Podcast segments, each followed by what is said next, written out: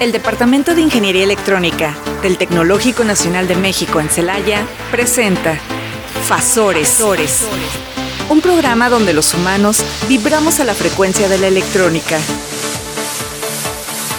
Bienvenidos.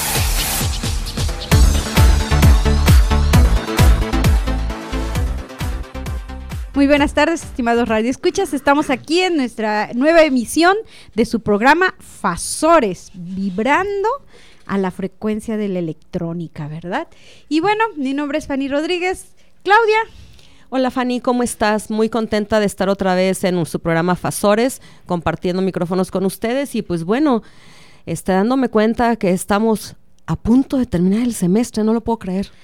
Y de empezar el mundial. Ah, tenía que salir el futbolista. Sí, acá. El deporte. El deporte del programa, porque. A ver, ¿quién más? Allá Manuel también creo que le gusta el deporte, no sé si a Fer. No, pero aparte del deporte, bueno, ¿qué tal? Buenas tardes a todos. Este, no sé si, bueno, últimamente he visto en diferentes canales una serie de mm, documentales sobre Qatar. Ah, ok. Y la verdad, eh, eh, oye, es un país interesante fuera de lo que es viene siendo ahora el, uno de los máximos eventos deportivos. Realmente es un país muy interesante con mucha cultura. Este, no únicamente ahora vamos a hablar de la riqueza económica que obviamente tienen, pero la verdad eh, eh, he estado aprendiendo bastante de Qatar, digo, sin necesidad de, andar por de allá. Viajar hasta allá. Este, y eso es lo que me ha llamado mucho la atención, fíjate. Sí, es, un, es uno de los países, podríamos decir que viejos, ¿no? Del mundo, o sea, la tal vez, o sea, me refiero a como em, históricamente. Culturalmente hablando, Ajá, históricamente. culturalmente, ajá. Sí, este, pero aún así, fíjate a mí, eh, el poco tiempo que tardó el país en despuntar económicamente hablando, Ajá. en un periodo muy corto, ha llegado a ser lo que es. Sí, y sin embargo, cosa curiosa, la mayoría de la población es extranjera, no es nativa. Ah, mira, qué interesante Sí. está eso. Eh, y es más interesante dado que mencionan la parte cultural. Eh, Qatar es un país con cultura muy especial, con, con- con convicciones muy especiales, con ciertas costumbres muy especiales y abrirse a un evento de este tipo, donde, bueno, a- a- aunado a esto que dices que la mayoría no son originarios de allí, el tener que llegar y adaptarse a su cultura, híjole, lo veo como un reto enorme, ¿no? Yo creo que es una, una gran muestra de la adaptación que una persona puede ser capaz de tener, ¿no? Como tú comentaste, y, y va, eh, no creo que sean especiales, simplemente no estamos acostumbrados a esas, costu- a esas Eh, tradiciones, costumbres, leyes. Exactamente, Sí. algo que quizá el occidental no, pues nunca ha pasado mucho por su mente. así. Exactamente, simplemente pues, son diferentes y, y bueno, como siempre he dicho, pues al lugar que vieres, al lugar fueres. que fueres, haz lo que vieres, ¿no? Hay que respetar. Exactamente. Sí, y este, pero, pero sí, te digo, o sea, simplemente estaba yo viendo la colonia de mexicanos en Qatar y es, y es mayor a 10 mil, Wow. sí, la, la colonia de mexicanos que viven allá en Qatar y, y el- claramente la mayoría de ellos, o más bien dicho, curiosamente, la mayoría de ellos llegó a Qatar cuando la pandemia, inició aquí la pandemia, que los vuelos fueron suspendidos. Gran parte de esta gente trabaja en las aerolíneas catarís. ¿Cómo Ah, crees? Sí, se fueron para allá en una oportunidad que tuvieron. eh, para aquí no había trabajo, Ajá. pues aprovecharon la coyuntura y bueno, ahora están allá. Mira nada más que Otra parte importante también está en, en la industria de la petroquímica. Ajá. ¿sí? Hay mucho mexicano allá en la industria petroquímica. Sí, claro, pues así, tenemos excelentes ingenieros petroquímicos aquí egresados de, de las y escuelas. en la industria de la construcción. De hecho, nada más que si no lo recuerdo, voy a volverlo a, a ver este documental. Pero una de las principales este, vías de acceso a, a Doha fue hecha por un mexicano. Ah, mira, qué bien. Sí. Qué bien, muy interesante. De hecho, este, yo estaba viendo allí el calendario. Los partidos acá en México van a ser, eh, bueno, va a ser uno en la madrugada. No, fíjate que de... me- bueno, en general, 4 de la mañana. Sí, 4 de la mañana, ese es el más, más de más madrugada aquí en México. 4, a las 11 10, 10, 11 11 y una. Y a la 1. a la una. Van a ser los partidos. Lo bueno es que los de México quedaron cómodos. Sí, ¿verdad? Creo que a las 11. A las 10 y a la una, creo. Ajá, algo así. Mm, Me, me- estoy, me quedé pensando porque hace poquito acabamos de revisar y creo que todos estaban en un horario bastante accesible Sí. para quien no trabaja, porque todo es en horario Ah, laboral. sí. Pero hay uno muy importante que es un sábado a la una, ¿no? Ah, claro, el próximo sábado, de este sábado en 8, perdón. A la 1 de la tarde está lista la carnita asada. ¿Dónde llegamos? Donde quieran.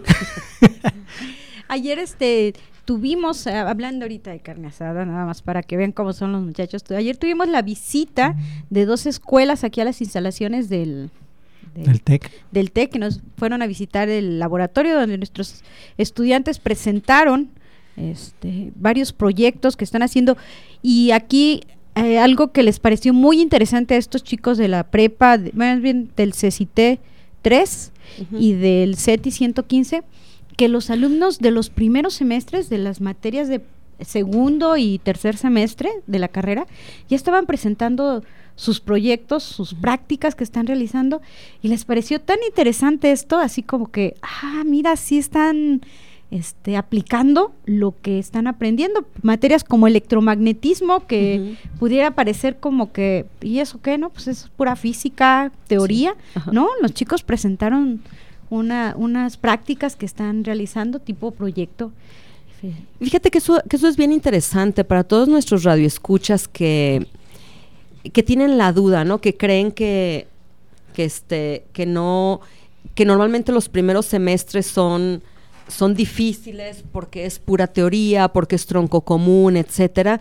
Realmente no, realmente en electrónica todo es medible y este y tenemos un grupo de, de profesores jóvenes que, que trata de que los estudiantes desde el principio, como decimos nosotros, metan las manos, ¿no? Porque metiendo las manos es como más se aprenden.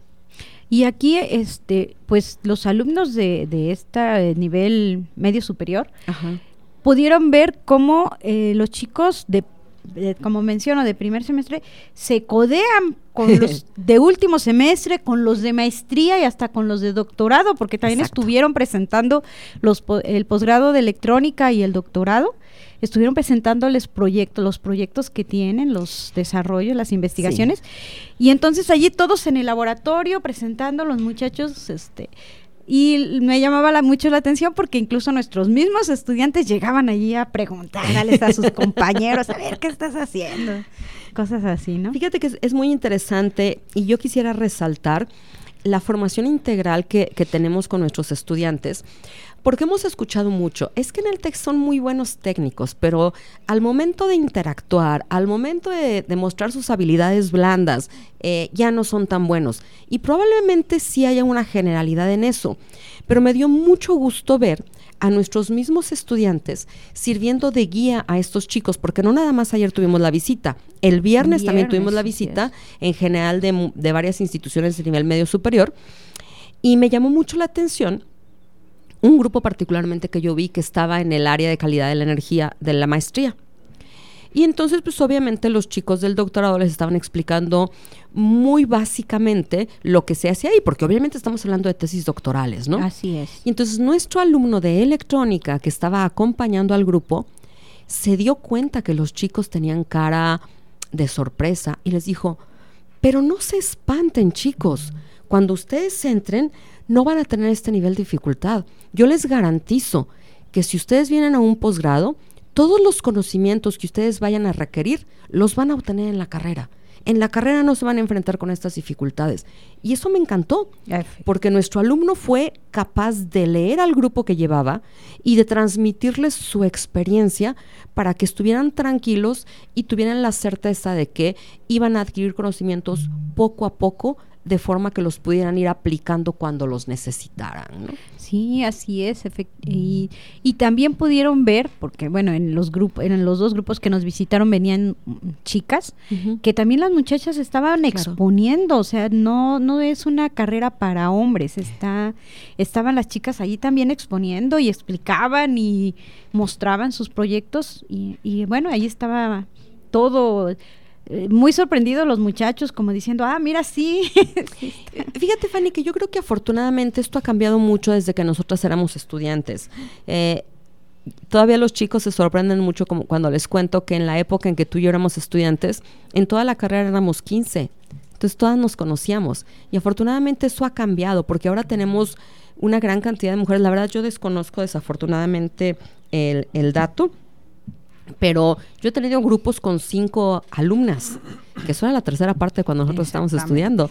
Entonces, afortunadamente esa perspectiva ya ha cambiado. Yo le he dicho alguna vez aquí, los cuatro años que yo me la pasé estudiando, no hubo semestre en el que alguien no me dijera, ¿y por qué no estudiaste una carrera para mujeres? Y dije, ah, caray, ah, yo no vi ningún letrero que diga, esta es exclusiva para hombres. Entonces, pues bueno, eh, creo que las mujeres tenemos muchas habilidades que nos permiten destacar en la electrónica desde esta habilidad al armar cosas e indiscutiblemente de manera general nuestros dedos son más más finos. Más finos. De, de, manera natural nosotros somos, podemos hacer más cosas con los dedos que los hombres que son un poquito más toscos. Yo definitivamente siempre defenderé las benditas diferencias que hay entre hombre y mujer. Sí creo que hay mujeres que tienen más habilidad para unas cosas, hay hombres que tienen más habilidad para otras, pero la naturaleza o la biología sí nos permite ser más hábiles de manera natural en algunas cosas, ¿no? Así es. Y bueno, no hemos dejado hablar Arturo. Arturo, ¿nos tienes algún tema aquí ahora para ciencia para peques? Claro que sí, y no sé si algo les diga el nombre de Champollion Acá no, solo conozco las las este empanadas de de champiñón. no, de peje lagarto de champotón. que se las recomiendo, están bien sabrosas. Jean Francois Champollion. Yo sé que a mí tampoco me decía mucho el nombre, fíjate, cuando empecé a investigar sobre este personaje de la ciencia. Eh, sin embargo, gracias a él, las cuestiones de la historia, y, el entender algunos avances de nuestras épocas antiguas eh, lo fueron, o más bien dicho, vieron luz, ¿sí? Vieron la luz de este, gracias a este francés. Y a él se le conoce como la persona que logró descifrar la escritura jeroglífica. El 14 de septiembre de 1822 este francés eh, de 32 años, ¿sí? logró descifrar esta escritura jeroglífica de los antiguos egipcios. De hecho, ahorita hay una exposición en el Museo de Louvre eh, sobre él y los diversos coloquios y muestras que se están dando, celebrando estos 200 años de este importante hallazgo, sí, que ha permitido eh, pues traducir textos que anteriormente eran incomprensibles ¿sí? a los diferentes idiomas que ahorita en el mundo proliferan. ¿sí? Eh, este personaje nació en 1790 en, en Figeac, no sé si así se pronuncie, un pueblo del sur de Francia, ¿sí? y siempre fue cuidado por su hermano mayor, 12 años, Jacques, Jacques Joseph, ¿sí? Eh, su hermano también estaba interesado en la historia antigua, por lo que lo apoyó toda su vida al hermano menor en estas cuestiones de estudiar. De hecho, él decía que soy adicto a Egipto y Egipto es todo para mí. tan era, tanta era su fascinación por Egipto. ¿sí? Y esta pasión le, le nació desde que era un niño, cuando él tuvo la oportunidad de escuchar las anécdotas y recuerdos de un pariente que había participado de la expedición militar francesa a Egipto allá por el año de 1978 a 1801, la cual si los que les gusta la historia, pues pueden recordar que fue dirigida por Napoleón Bonaparte. ¿sí? Y bueno, ahí tenemos un personaje más con una aportación ahora específicamente en el área de la historia y también en el área de la ciencia y la tecnología, porque muchos inventos de los egipcios actualmente los seguimos utilizando, ¿no? Así es. Efectivamente. así es. Y nada más así como que yo necesitaría un personaje de este tipo a veces para leer la letra de mis estudiantes en los exámenes. Ve a una farmacia, ahí te la traducen. sí, ¿verdad? Ok, muy bien. Y bueno, este, a nuestros radioescuchas tenemos con nosotros al maestro Ernesto Lugo Ledesma, que recientemente fue nombrado nuestro director aquí de nuestra Casa de Estudios Tecnológico de Celaya. Ernesto, bienvenido. Muchas gracias. Y vengo todo agitado que venía corre y corre, pero pues los saludo a todos, a todos los radioescuchas, a ustedes, Claudia Arturo, Fanny. El, un Gracias. placer, un honor que me hayan invitado aquí a estar con ustedes en la mesa. Y, y pues saludar a todos, ¿no? Todos los radioescuchas de XHITC, Radio Tecnológico 89.9 de FM. Gracias por el comercial. Vibrando a nuestra frecuencia. Al- Sí, sí, sí. En el programa Fasores. Fasores. Así es. Así es, para que toda la comunidad vibre a nuestra frecuencia. Perfecto. Este, a lo mejor por aquí los radioescuchas van a decir, ¿y estos igualados? ¿Por qué le dicen Ernesto si es el director? Bueno, pues déjenos comentarles que Ernesto pues tiene una gran historia aquí en el tecnológico Gracias. y somos, pues somos conocidos desde hace muchos años. Entonces, pues viendo a alguien tan joven que fue compañero nuestro por los pasillos durante mucho tiempo, pues a mí me cuesta mucho trabajo dirigirme a él de una forma diferente. De hecho, la primera vez que lo vi ya como director le dije, ¿cómo te digo? ¿Cómo me dirijo a ti? Y pues bueno, con esta eh, personalidad que lo caracteriza, dijo, sigo siendo Ernesto, sigo siendo el mismo, ¿no? Claro. Oh, Ernesto, ese es- llámame jefe, ¿no?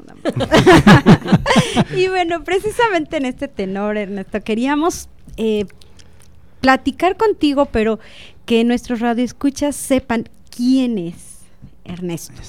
Y hablando, eh, que nos platicaras desde cuando eras estudiante. Aquí hemos platicado con varios doctores, con varios compañeros, y la idea es conocernos, pero así como que desde que estabas estudiando aquí, ¿por qué te interesó la carrera? ¿Por qué el tecnológico? Y así vamos subiendo. Ok. Yo soy ingeniero industrial. Entré a estudiar aquí en 1997. Y antes estaba en una preparatoria privada, bueno, en una secundaria pública, en la 2, y en el Benavente, becado por la UNAM. Pues era ñoño, ¿no? La verdad, en, en la prepa. En la secundaria no tanto, era más bien este, un poco relajiento. También por el entorno en el cual crecí, ¿no? Soy, yo viví toda la, toda mi infancia, todavía estudiando la carrera en la San Juanico. Entonces, eh, llegó el momento de decidir qué estudiar. Yo, yo tenía, no tenía una claridad sobre qué carrera elegir y sobre cuál era mi rumbo hacia, hacia dónde dirigirme. Sí tenía claridad de que tenía que estudiar, ¿no? Que, que la única manera de mejorar mis condiciones socioeconómicas, incluso de desarrollo personal, era estudiando una carrera. ¿no? Eso, eso me queda muy, muy, muy claro.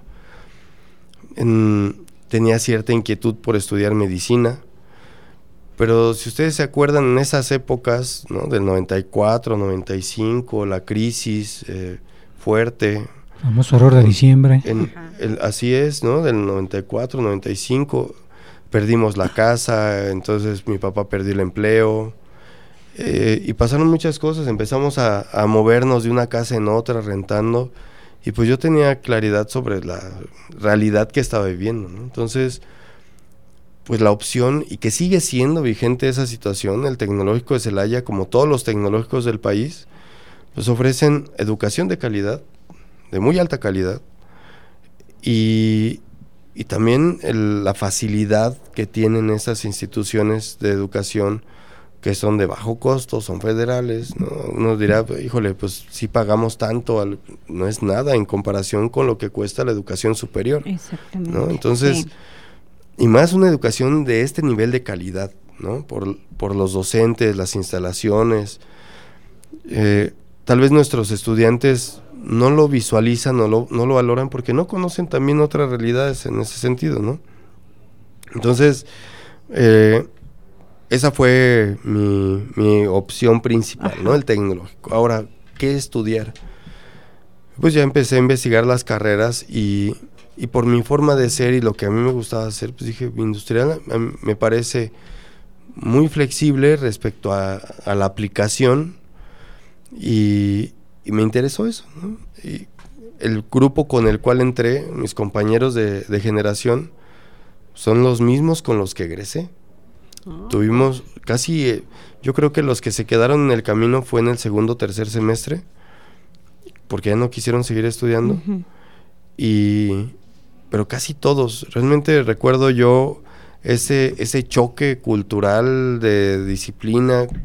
Me dio el profesor Noriega, nos dio cálculo, que era cálculo integral y diferencial en el mismo semestre, en, primer semestre. entonces. En primer semestre, daba duro. Entonces estamos hablando de, palabras mayores, fuertes. Sí, claro. Entonces nos metió en una, en una dinámica bastante intensa, yo creo que en sus mejores años, estamos hablando de hace 15 años, 25 años, ¿no?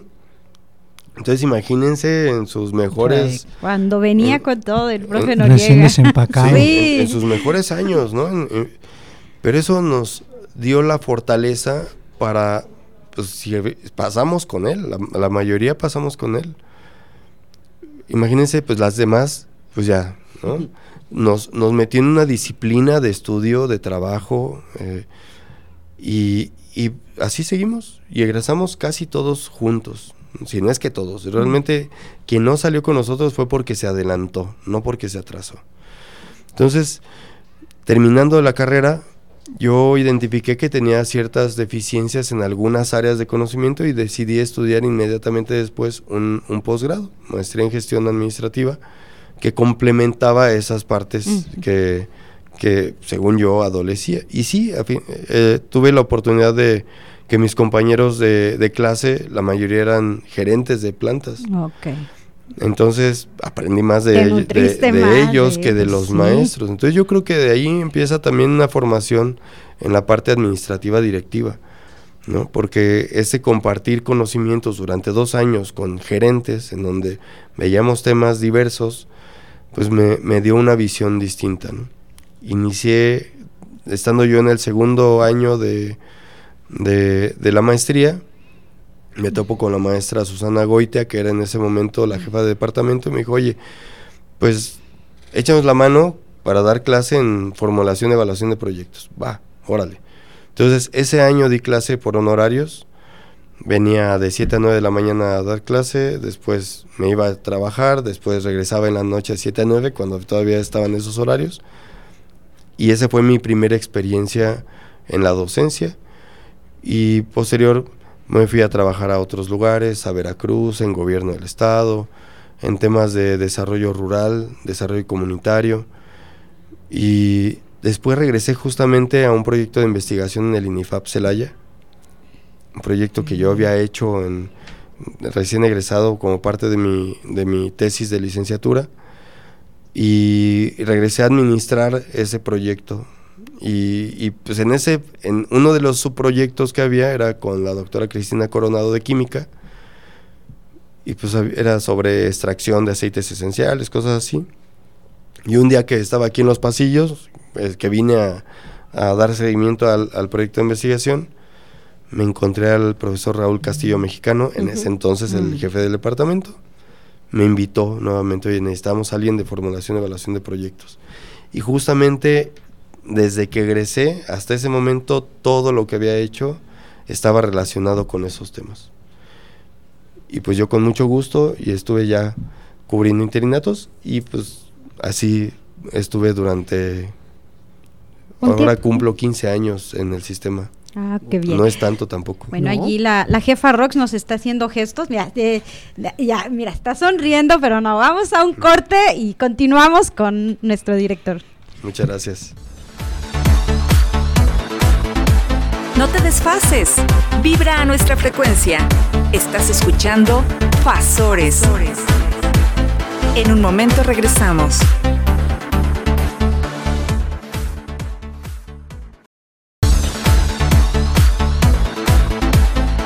Sincronízate y vibra a nuestra frecuencia.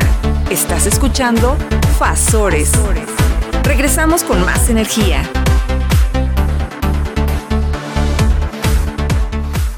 Bueno, estimados Radio Escuchas, estamos aquí con Ernesto Lugo, director del Tecnológico Nacional de México en Celaya. Y bueno, nos está platicando acerca de su trayectoria escolar aquí en el Tecnológico, etcétera. Pero a ver, eh, ya nos platicaste la parte académica, la parte de trabajo. Eh, muchos de nuestros compañeros también han tenido actividades o tuvieron actividades este, que les llamamos extracurriculares. ¿Tú te acercaste a alguno de los grupos aquí de deportivos o culturales aquí cuando estudias en el tecnológico? Pues una de las grandes ventajas que tiene estar en una institución como esta es que tienes un abanico de posibilidades tremendo, ¿no?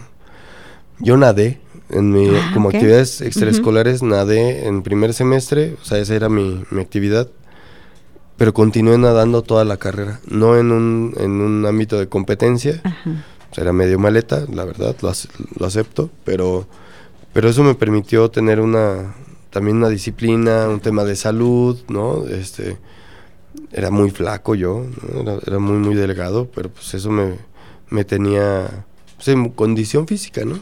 Para aguantar también el, el estrés y la, y la Sí. dinámica de trabajo, porque luego se canaliza o se somatiza ese estrés de, de diferentes maneras y nos afecta, ¿no? Entonces, yo creo que sin saberlo, realmente ni, sin pensar que era con ese objetivo, eso me ayudó a, a tener controlados los niveles de estrés.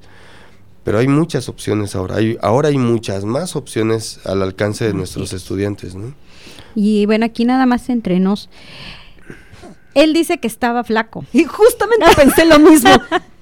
Quien, quien lo escuche y no lo conozca va a decir, Ah, sí. entonces ahora es un señor gordo. gordo. Por supuesto que no. o sea, No, está muy flaco, ¿no? Está muy flaco al grado que mis compañeros el, el 2 de noviembre me llevaban un pastelito, ¿no? Ah.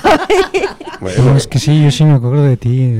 Como estudiante delgado. estabas extremadamente muy delgado. delgado, muy delgado. Ese me Sí. recordó a un compañero de electrónica que el día de las conchas también le llevábamos su pastelito. Sí. Fíjense que no, no entré en, en grupos extraescolares, pero sí había...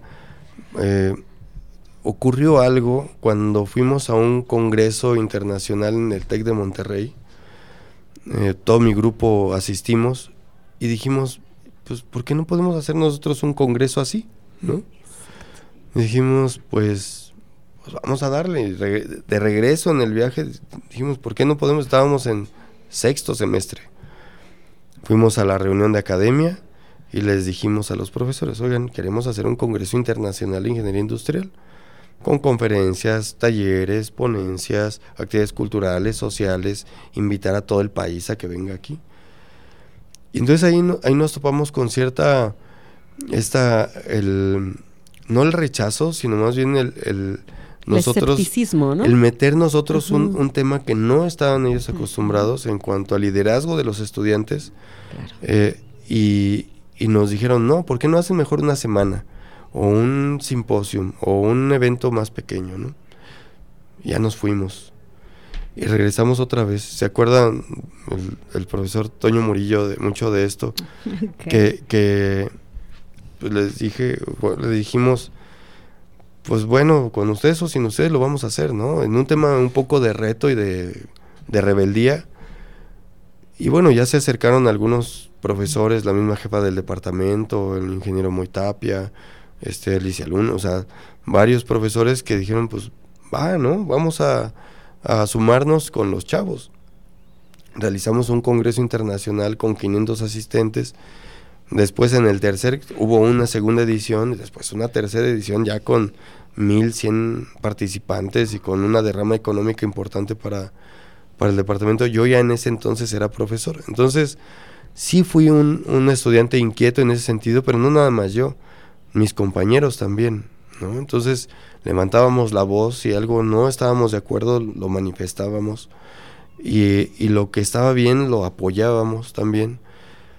Compañeros míos fueron eh, pues los representantes estudiantiles en el consejo, en la asociación. Entonces era una integración de trabajo importante y de liderazgos estudiantiles también. Yo nunca fui del consejo ni de la asociación, pero sí fuimos líderes estudiantiles junto con mis compañeros en ese sentido, ¿no? Jalar a los a las generaciones que venían atrás y también apoyarnos y sentirnos cobijados con las generaciones que están arriba, arriba de nosotros. Yo creo que eso es algo que, que se tiene que fortalecer aquí en la institución, ¿no? esa comunicación y esa comunidad que la pandemia eh, rompió un poco, fracturó un poco esa... Eh, Como e, sinergia ese, de trabajo. ese espacio de tiempo también le pegó a las generaciones, ¿no? Porque tenemos dos generaciones que ingresaron a, distancia totalmente. ¿sí? Entonces, que no conocen el tema de la representación estudiantil del consejo, del consejo o de la organización estudiantil para trabajo que tienen las asociaciones, ¿no? O estos grupos estudiantiles como Mates, como este no sé, los Linova en su momento, no sé si sigan todavía. Este que son los, los de robótica, ¿no? Sí, todas las asociaciones estudiantiles, etcétera. Se perdió un poco esa, esa dinámica de que lo tenemos que retomar pronto, ¿no? Y, en compañía con los docentes, con las academias, con, las con la dirección, para, para dar continuidad a esa sinergia de trabajo que, que se caracteriza del tecnológico de Celaya, ¿no? Fíjate, Ernesto, que tú comentaste algo que a mí me parece sumamente importante. Tú dices, yo nunca fui del consejo, nunca fui de la asociación. Creo que en general la población tenemos malentendido el concepto de liderazgo para ser líder no tienes que estar en un puesto de mando o no tienes que estar en la ASO, no tienes que estar, no necesariamente. Es deseable que los líderes estén en esos puestos, pero no todos pueden estar. Y esa generación que tú nos estás contando, yo quisiera tener muchas generaciones así. Lo hemos platicado como profesores. De pronto hay generaciones que destacan por algo. De pronto hay generaciones que destacan por no tan buenas razones. Pero qué maravilloso debe ser trabajar siempre con generaciones así, ¿no? Siempre con chicos líderes, o sea, eso sería maravilloso. Ojalá de verdad formáramos siempre líderes y tuviéramos alumnos con esa actitud, con yo propongo, yo hago y, estoy dispuesto a rectificar el camino para que sigan saliendo las cosas. ¿no? por supuesto. Y bueno, es que a lo mejor ya me salgo un poquito de, de la pregunta que ibas a hacer, Fanny. Pero ya nos platicaste de la época donde este, eras docente. Eh, ¿En qué momento se da el brinco al otro lado? Al a la parte administrativa.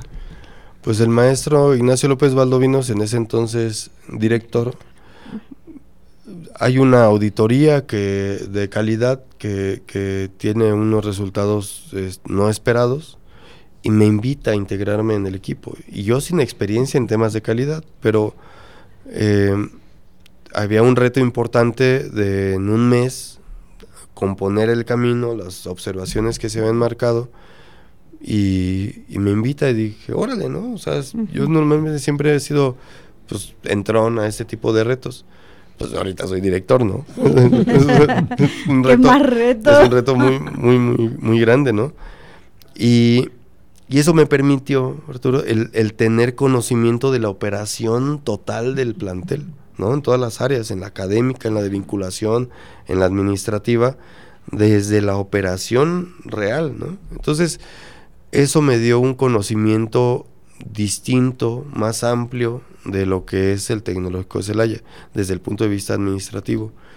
Después eh, me, promovió como jefe de vinculación y ahí mi papel fue también importante en el sentido de proyectar hacia el exterior con los diferentes actores, gobierno, industria, eh, la misma sociedad organizada, y pues eso aprendí muchísimo también. Él me decía así, este, pues mi, trabajo contigo es formarte, capacitarte, entonces estaba en un proceso también de, de, formación como directivo. Una vez me, me hablan y me invitan a, a ser director en otro tecnológico y de igual forma dije, híjole, tal vez no estoy listo, ¿no? O sea, uno eh, tiene esos sentimientos, ese auto boicot, ¿no? De decir, oye, pero no estoy preparado todavía para dirigir un plantel. Pero también surge ese otro espíritu de, de actitud, de decir, va, ¿no? O sea, claro que por algo me están diciendo. Y creo que esa es una de las principales eh, herencias que dejamos a los estudiantes, esa actitud de, de ir siempre hacia adelante, de esta garra lince se vive de esa manera también, de, de traspasar las fronteras, incluso las mentales que tenemos nosotros, ¿no? Es decir, va para allá. Entonces, Pues acepté ese, ese reto hace tres años, cuatro meses, que, que me fui al Instituto Tecnológico del Llano Aguascalientes, un, un lugar eh, padrísimo, con la, la, gente, los compañeros, los estudiantes, un TEC agropecuario, y aprendí mucho allá. Ahora regreso en, en, uh -huh. como director a mi alma mater. ¿no? Entonces, hay retos importantes y creo que tiene que ver con, con esas preguntas que, que, también seguían y que ayer en, en plática con, con, Claudia decía, pues es que, ¿qué sigue? ¿No? ¿Cuál es el camino que tiene el, el TEC de Celaya ahora? Y no por mí, sino por la misma coyuntura nacional que, que, que es lo que está pasando ahorita. Hay proyectos importantes que le va a pegar directamente a los electrónicos. Hay una agenda nacional para energética ¿no? del TECNM, ¿no? más allá de la agenda o de, o de, los planteamientos del gobierno federal, el Tecnológico Nacional de México tiene bajo su responsabilidad una agenda energética, en donde carreras como química, electrónica, eh, serán eje fundamental de, de estos Esto, cambios, ¿no? Desde el, el diseño de planes y programas, ¿no? O sea, cuestionarnos, a ver, el ingeniería electrónica como es ahorita, ¿sigue siendo vigente, pertinente a las necesidades del entorno? Puede ser que sí, ¿no? Pero es un análisis que tenemos que hacer.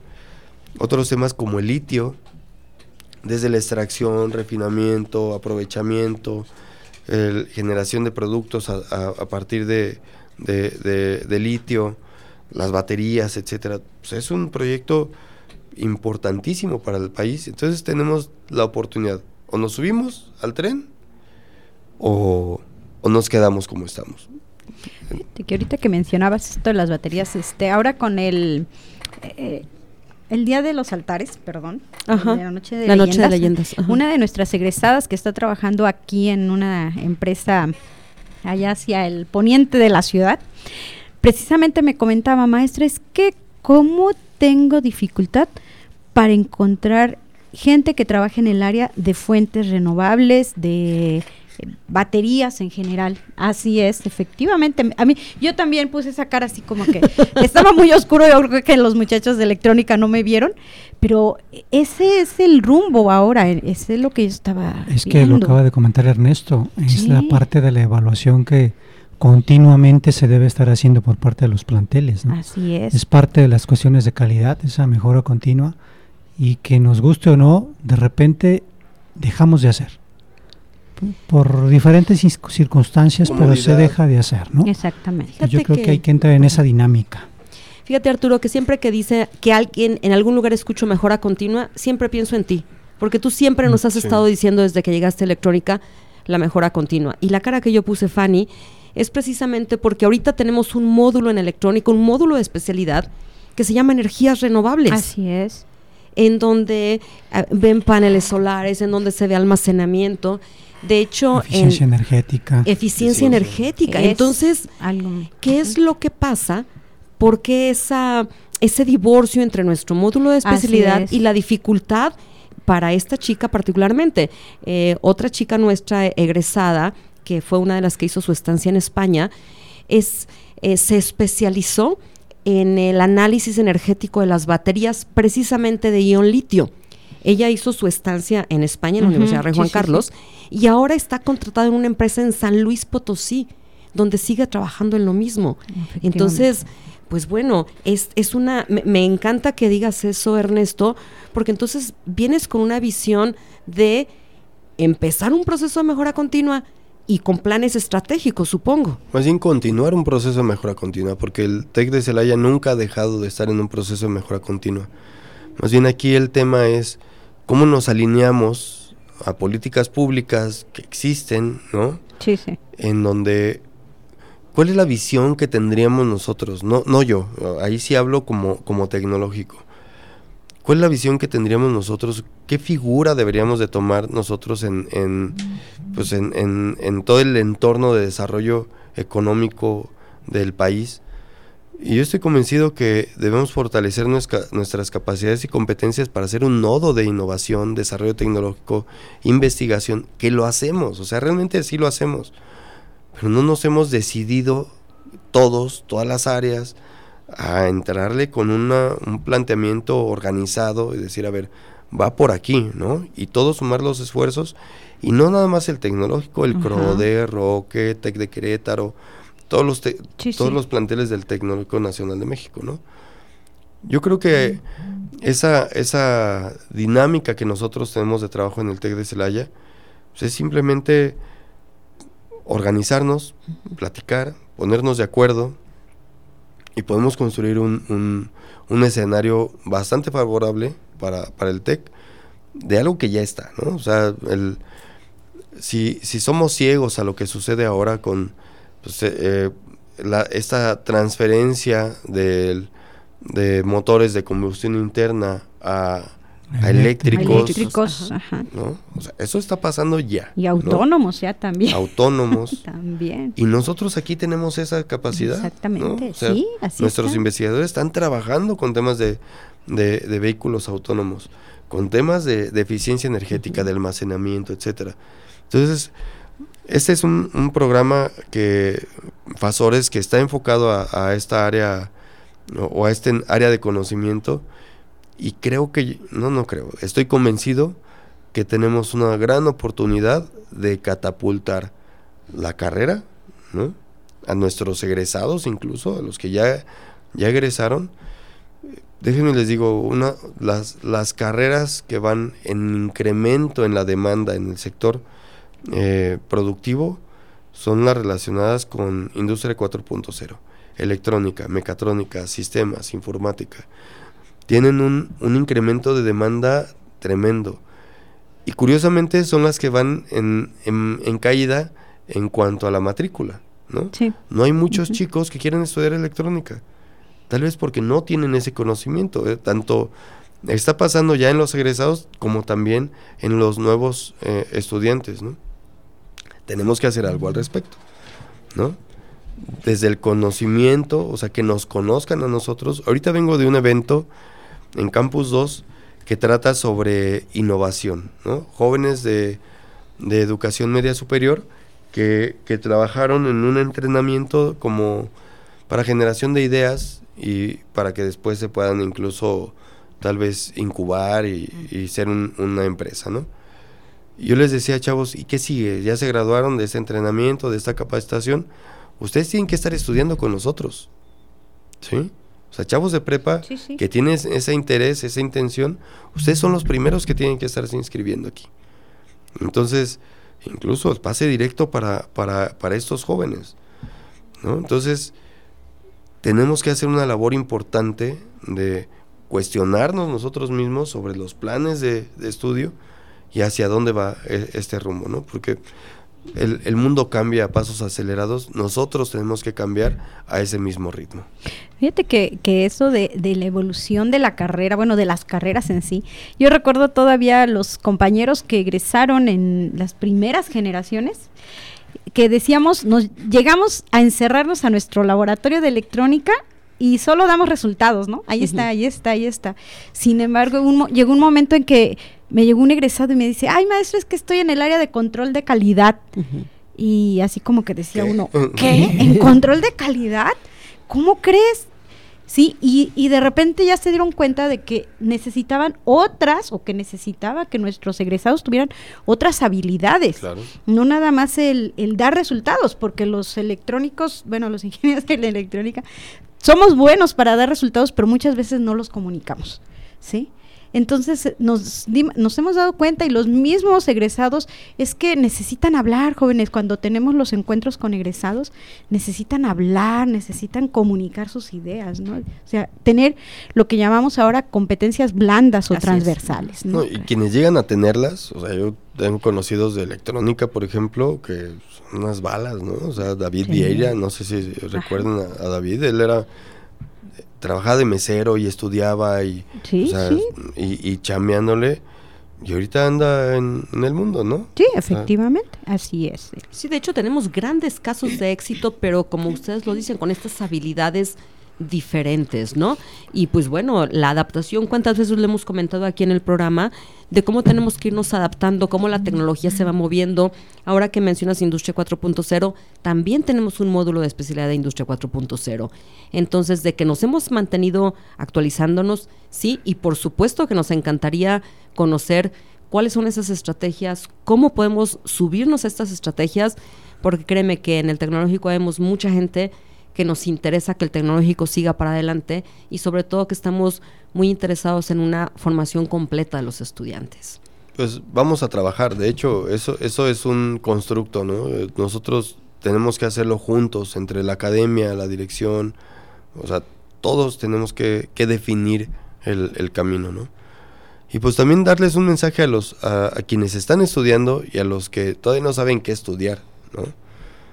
Hay los que están estudiando que tengan esa certeza que están en una carrera que, que, está rompiéndola a, nivel internacional. ¿no? O sea, es, los conocimientos que aquí se les brindan, aparte de estos que son necesarios que ellos vayan desarrollando de, estas competencias blandas, son los que están ahora transformando la tecnología. ¿Sí? O sea, me queda bien claro. Eh, y los que no saben qué estudiar, que, sepan. Igual el mensaje a los, a los padres de familia, ¿no? Que, Así es. Que sepan que hay carreras como electrónica que tiene un, un futuro y un presente bastante amplio y, un bueno lo podemos ver en los en los salarios que obtienen nuestros jóvenes o sea son muy superiores al promedio así es los ingenieros electrónicos tienen sueldos muy superiores al promedio del mercado sí y se los, se los roban, o sea, se los jalan, está egresando, ¿no? Entonces, que tengan esa, esa certeza. Sí, es una carrera no fácil, ¿no? Pero que, pero que da un nivel de conocimiento para crear, ¿no? Fíjate que, que acabas de decir algo bien importante. No es una carrera fácil. Yo creo que ninguna carrera en el tecnológico es fácil. La clave está en dos cosas.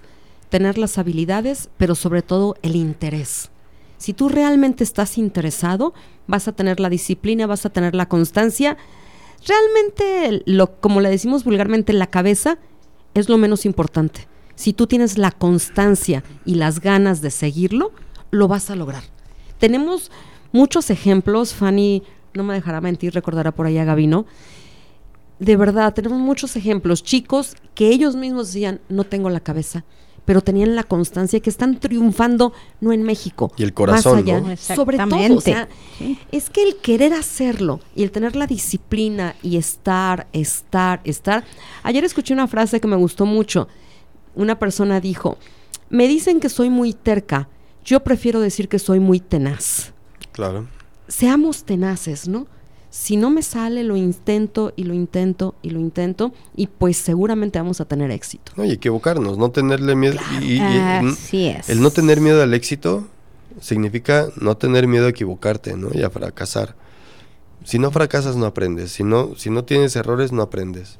Y el que no, el que no comete errores es el que no se atreve a hacer las cosas, ¿no? Entonces, pues es también un mensaje para, para todos nuestros chicos, ¿no? Ese espíritu que caracteriza a los linces es justamente la tenacidad, ¿no? Y morirse en la raya, ¿no? De, en, en, para el examen, para el trabajo, para la clase, en la casa, la familia.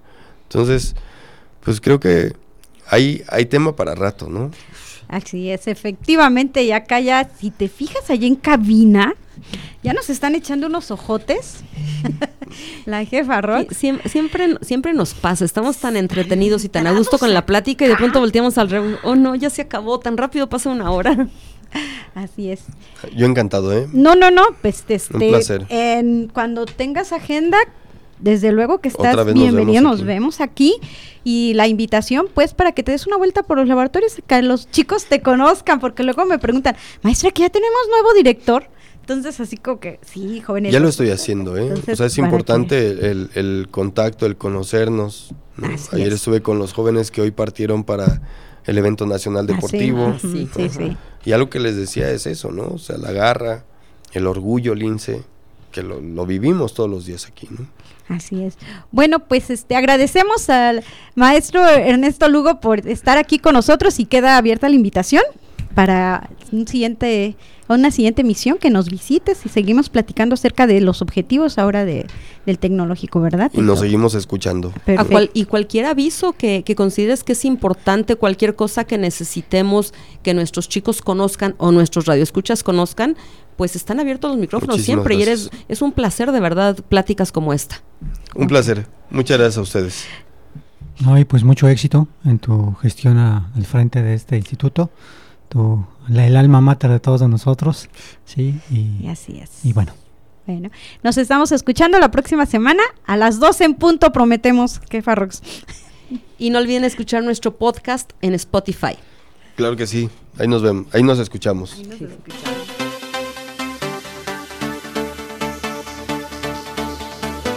Se amortigua la señal.